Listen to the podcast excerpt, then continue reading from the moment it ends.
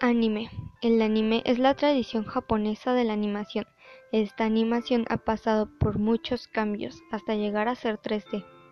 Pero primero hablemos de sus principios.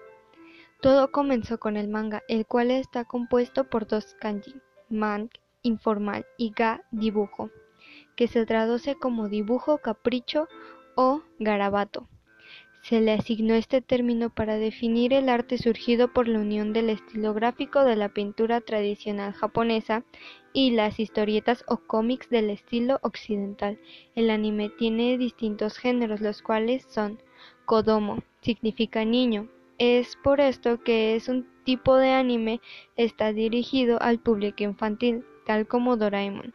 Shounen, este tipo de anime Está dirigido a un público adolescente, el cual trata de ciencia ficción, acción, entre otros. De este género se realizan más producciones al año.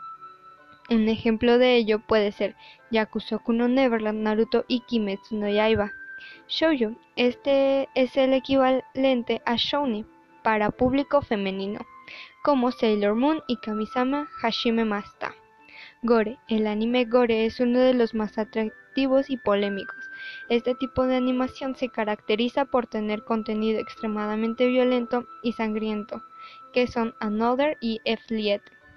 Mecha se trata de un género que se ubica en la ciencia ficción, no es más que un robot con diferentes características, suelen ser de gran tamaño y contar con armas de gran alcance. Los más conocidos son Darling in the Franxx y Neon Genesis.